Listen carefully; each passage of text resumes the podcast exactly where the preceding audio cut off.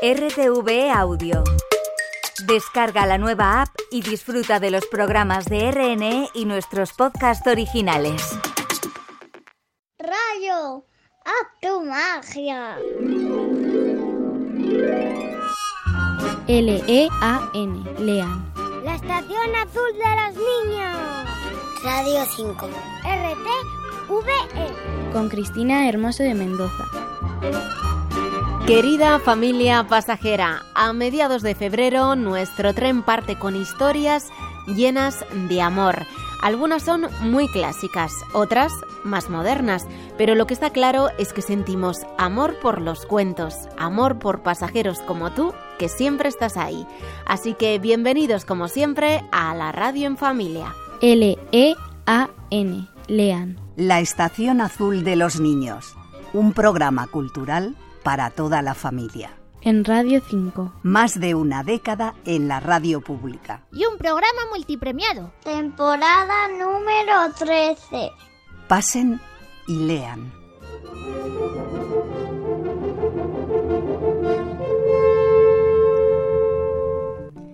Gran noticia que compartimos contigo porque cumplimos más de 600 programas y lo vamos a celebrar en una fiesta muy bonita. El sitio es un auténtico sueño, uno de los lugares más especiales del mundo mundial, lleno de belleza. Es un museo muy pero que muy famoso, que organiza muchísimas actividades para niños como tú. Nos referimos al Museo Guggenheim de Bilbao. Así que el próximo viernes 23 de febrero realizaremos un programa especial de Lean al que puedes acudir como público. Será entrada libre hasta completar aforo a las 7 de la tarde. No te imaginas la ilusión que nos haría que te acercaras a vernos. 23 de febrero en el Guggenheim de Bilbao a las 7. Nos encantará conocerte en persona y enseñarte cómo se hace un programa de radio. Te esperamos.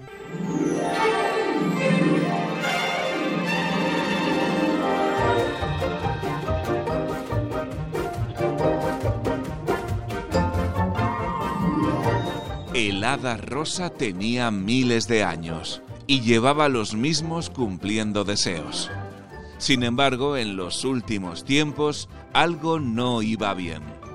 Hola, bonita. Soy tu hada madrina y he venido a cumplir tus deseos. ¿En serio? Pues quiero ser jugadora de rugby. Pero bueno, por las flores de todos los vestidos y por las mangas de todos los abrigos, decía el hada. Las niñas no juegan al rugby.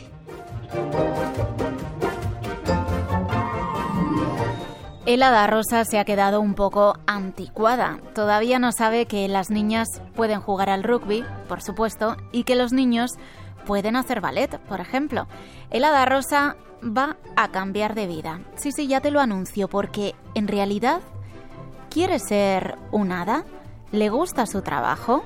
¿Puede hacer felices a los demás si ella no es feliz? Nos va a hacer pensar este ser mágico. Su historia se titula El Hada Rosa, un álbum escrito por Susana Torrubiano con ilustraciones de Julia Orequia. Lo publica Nube 8, la editorial, y se alzó con el octavo Premio Internacional de Literatura Infantil Narrating Equality, narrando la igualdad. La verdad es que tiene un mensaje precioso, ideal para pasajeros de infantil. Recuerda pasajera, recuerda pasajero, helada rosa, porque leer es un superpoder. Traigo el libro que me prestó. ¿Ya lo has leído? No podía dejarlo. ¿Ha llegado algo nuevo? ¿Desde ayer? No. No importa. Me llevaré este. La estación azul de los niños. Porque nos gusta leer. ¡Buenos días! Hola, me llamo Valentina, tengo cinco años. Mm, vivo en París. ¡Hola, la! Y gracias y, y hasta pronto. Ah. Chao. ¡Me gusta! Yo soy Rosendo, yo vivo en Arequipa. ¡Oh, vaca bomba! ¿Perdona? Hola, Soy Leo, vengo de Freiburg. ¡Eso está muy cerca! ¡Seguro que llegamos enseguida! Eh, somos un matrimonio rumano, pero nuestra hija nació aquí. Vaya, y yo también. Y le estamos, eh, le estamos leyendo todos los cuentos que encontramos. ¡Ah, bien pensado! Adiós. A ver, ¿esto de qué va? La estación azul de los niños. Llegamos a todos los rincones. La Estación Azul de los Niños. Estés donde estés, búscanos en rtve.es.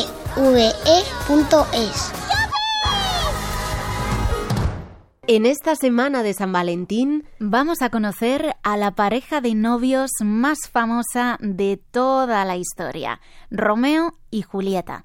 Son dos personajes que se inventó hace cientos de años uno de los escritores más grandes de todos los tiempos, William Shakespeare. Él fue quien escribió la historia de Romeo y Julieta. Tus papás conocen esa historia, y tu profe, y tu vecina, y tus abuelos, y tú. Pues tú ahora también, gracias al maravilloso audiocuento que ha preparado para tus oídos y tu corazón la editorial Shackleton Kids. Romeo y Julieta es uno de los títulos de la colección Mi primera biblioteca. Qué emoción, ya verás, ponte cómodo y abre bien esas orejas. Era verano y en casa de los Capuleto los criados corrían de un lado para otro colocando mesas y sillas y transportando todo tipo de fuentes. Estaban preparando una gran fiesta para aquella misma noche. Se celebraría en el jardín y se esperaba que asistieran gentes de toda Verona. El señor Capuleto quería aprovechar la ocasión para que su hija Julieta conociera a París, un pretendiente muy guapo y apuesto. Julieta estaba a punto de cumplir 14 años y su padre creía que había llegado el momento de buscarle un buen esposo. Pensaba que Paris era el candidato perfecto, pues además de ser joven y resuelto, decía que estaba loco de amor por ella. Julieta, espero que te guste tanto como tú le gustas a él. Le dijo el señor Capuleto a su hija. Oh, padre, eso no lo podré saber hasta que lo vea. Entonces escucharé mi corazón y él me dirá qué siente. No seas romántica. El amor no está en el corazón.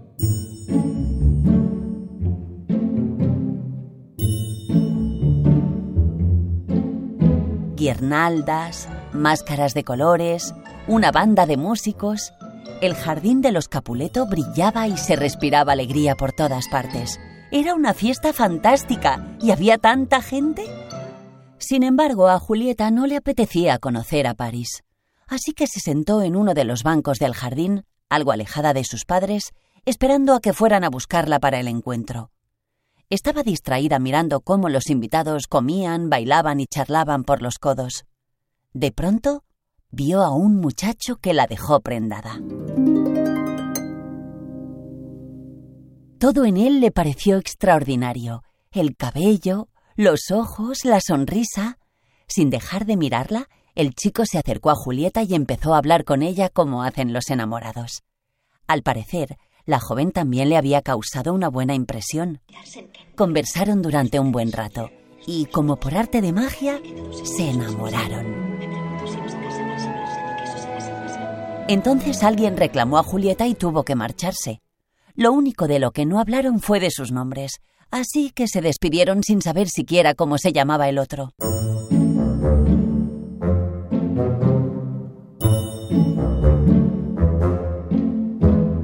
¿Cuál fue la sorpresa pocos instantes después? De regreso a su habitación, Julieta le contó a su nodriza el encuentro con aquel hermoso muchacho. Pero, lejos de alegrarse por la joven, la mujer que los había visto hablar se llevó las manos a la cabeza y empezó a bramar enloquecida. Julieta, no. Ese chico no. Tenía motivos para estar preocupada. De todas las familias de Verona, había una con la que los Capuleto tenían una gran enemistad los Montesco. Ambas familias se habían enfrentado en las calles de la ciudad en varias ocasiones, y por orden del príncipe ahora debían mantenerse alejadas y evitar nuevos conflictos. Ese chico es Romeo Montesco, le dijo la nodriza. Al mismo tiempo que Julieta descubría la identidad del joven, Romeo hablaba con sus primos Mercutio y Benvolio. Los tres se habían colado en la fiesta de los Capuletos sin ser invitados, y cuando le explicaron por qué no debía volver a acercarse a Julieta, Romeo quedó triste y confuso. ¿Qué podían hacer ahora?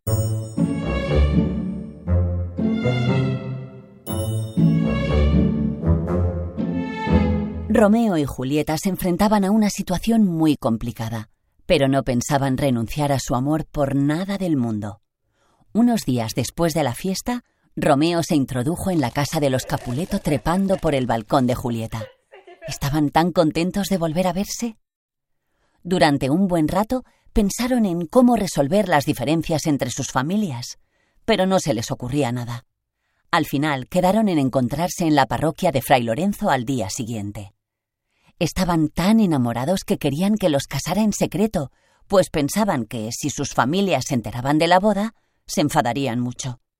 Fray Lorenzo, que era el confesor de Julieta, aceptó ayudarlos y los unió en matrimonio sin que nadie se enterara.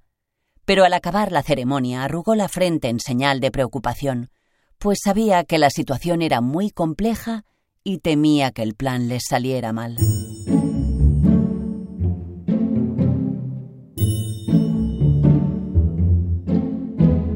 De regreso a casa, Romeo se encontró en una plaza con sus primos Mercutio y Benvolio. Para su sorpresa, con ellos había unos cuantos Capuleto. Hacía mucho tiempo que los Capuleto y los Montesco no se encontraban en la calle, y le pareció un mal augurio. Así que, con la mejor intención del mundo, intentó poner paz entre los bandos. Pero Teobaldo Capuleto, el primo de Julieta, estaba fuera de sí. Me has ofendido tantas veces, Romeo, que solo tengo ganas de matarte. Le dijo mientras se abalanzaba con la espada en la mano sobre el recién casado. La disputa estaba servida. Al ver que su primo corría peligro, Mercutio se interpuso entre los rivales y al final la espada hirió a quien no correspondía. Mercutio murió desangrado en brazos de Romeo, quien no pudo contener su rabia. Se vengó de Teobaldo y lo mató.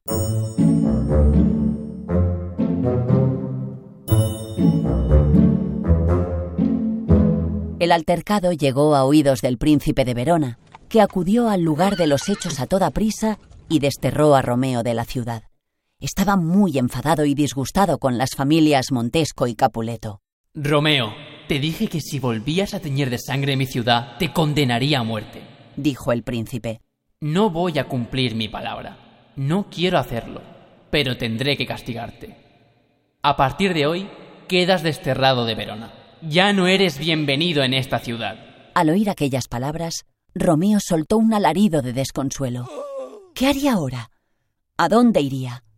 ¿Y Julieta? Antes de marcharse de Verona, Romeo fue a ver a Fray Lorenzo, que pronto urdió un plan para su amigo. Ve a Mantua y espera mis indicaciones. Yo hablaré con Julieta y lo arreglaré todo para que vaya contigo. Le dijo.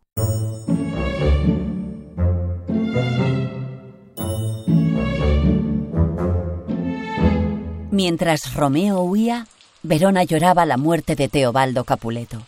También Julieta estaba triste por la pérdida de su primo, y más aún por la marcha de Romeo. A la mañana siguiente de la tragedia, la señora Capuleto irrumpió en su habitación muy excitada y contenta. Vengo a darte una noticia que te alegrará el día, le dijo. ¿Alegrarme? No sé si será posible con tantas desgracias. ¿De qué se trata? Tu padre lo ha organizado todo para que dentro de tres días te cases con Paris. ¿Paris? Pero si no lo quiero. Vamos, Julieta. Paris es un chico estupendo y juntos seréis muy felices, ya lo verás. Aquellas palabras horrorizaron tanto a Julieta que, además de llorar, empezó a gritar llena de rabia. No pienso casarme con Paris. No lo quiero. decía. Y tal y como había hecho Romeo la noche anterior, Julieta también pensó en Fray Lorenzo como única solución a sus problemas. Corrió a la parroquia a pedirle ayuda, y el hombre la atendió generosamente, como siempre había hecho.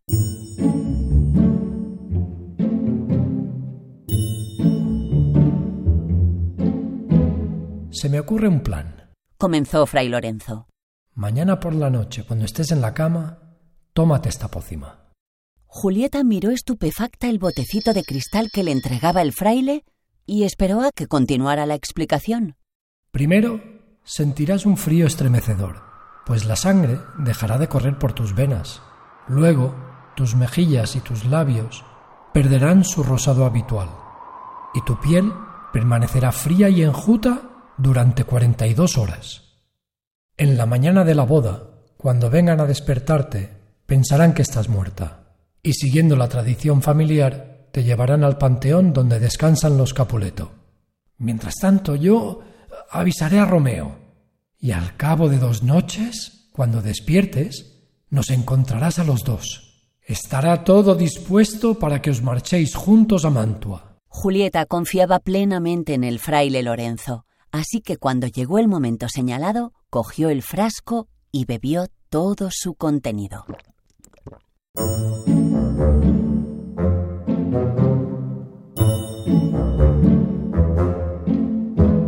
A la mañana siguiente, la nodriza descorrió las cortinas de la habitación de Julieta con un ímpetu inusual.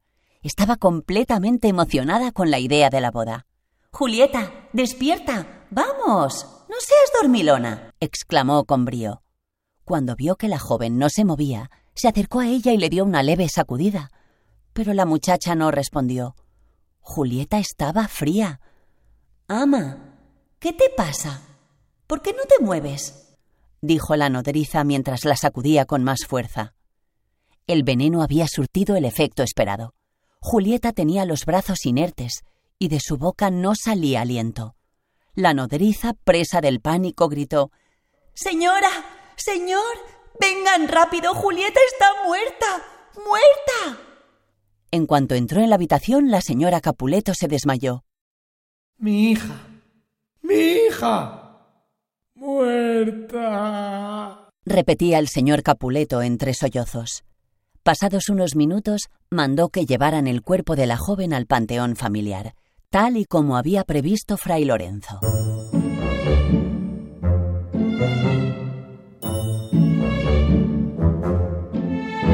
La noticia de la muerte de Julieta Capuleto corrió como la pólvora por las calles de Verona.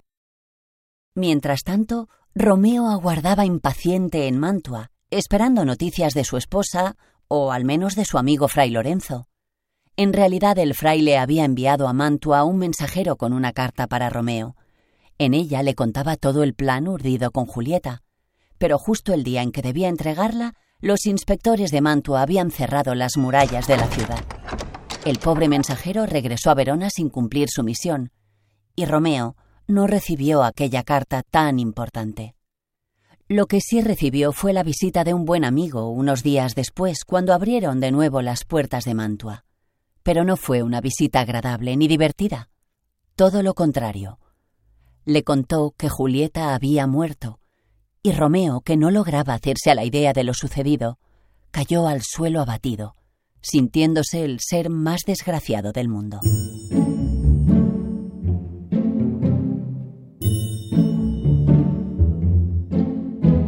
Apenas recobró el sentido, Romeo fue a por su caballo.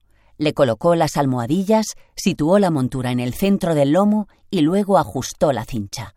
Romeo estaba decidido a ir a Verona para unirse por última vez con Julieta. Pero antes de marcharse, fue a la tienda de un boticario para comprar un veneno mortal.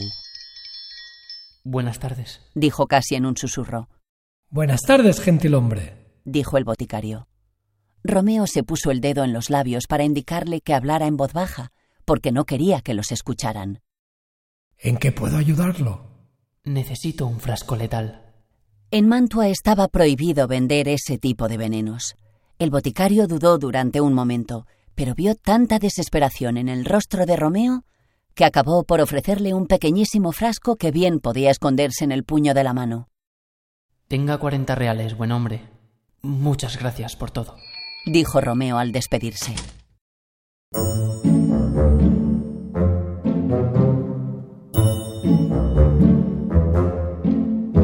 Cuando Romeo llegó a Verona, ya se había hecho de noche.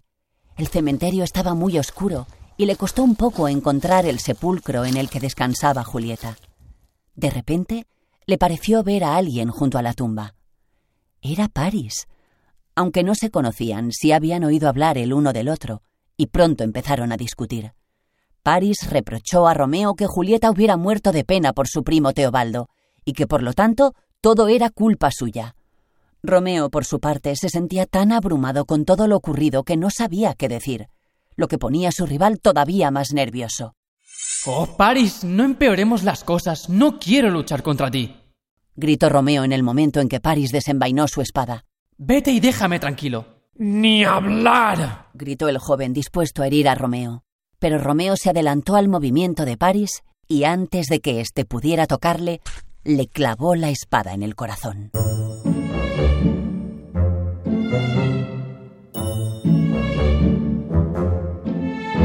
Con los ojos llorosos, Romeo se tumbó al lado del sepulcro. Julieta, esposa mía, por fin estamos juntos, le dijo. Sacó del bolsillo el veneno que había comprado en Mantua y se lo bebió de un trago. Su cuerpo dio unas cuantas sacudidas y al instante se apagó para siempre. Poco después, Fray Lorenzo apareció en el cementerio con un pequeño farolillo. Habían pasado 42 horas exactas desde que Julieta se había tomado el contenido del frasco, y era el momento de que despertara. Pero... ¿qué ha pasado? ¡Paris! ¡Romeo! exclamó el fraile desolado al ver los cuerpos tendidos. Cuando Julieta despertó, sintió un estupor todavía mayor. ¡Romeo! ¡Despierta! ¡Romeo! gritaba sin consuelo. Jamás hubiera pensado que una historia de amor pudiera tener un final tan trágico. Se había quedado sin Romeo. Habían muerto Teobaldo y Paris, y ahora sus padres y toda Verona la daban por muerta. No puedo vivir así, pensó, y con un hondo suspiro se clavó un puñal en el pecho para poner fin a su vida. La historia de Romeo y Julieta hizo llorar a toda la ciudad, que por fin comprendió que aquellos jóvenes habían muerto defendiendo su amor.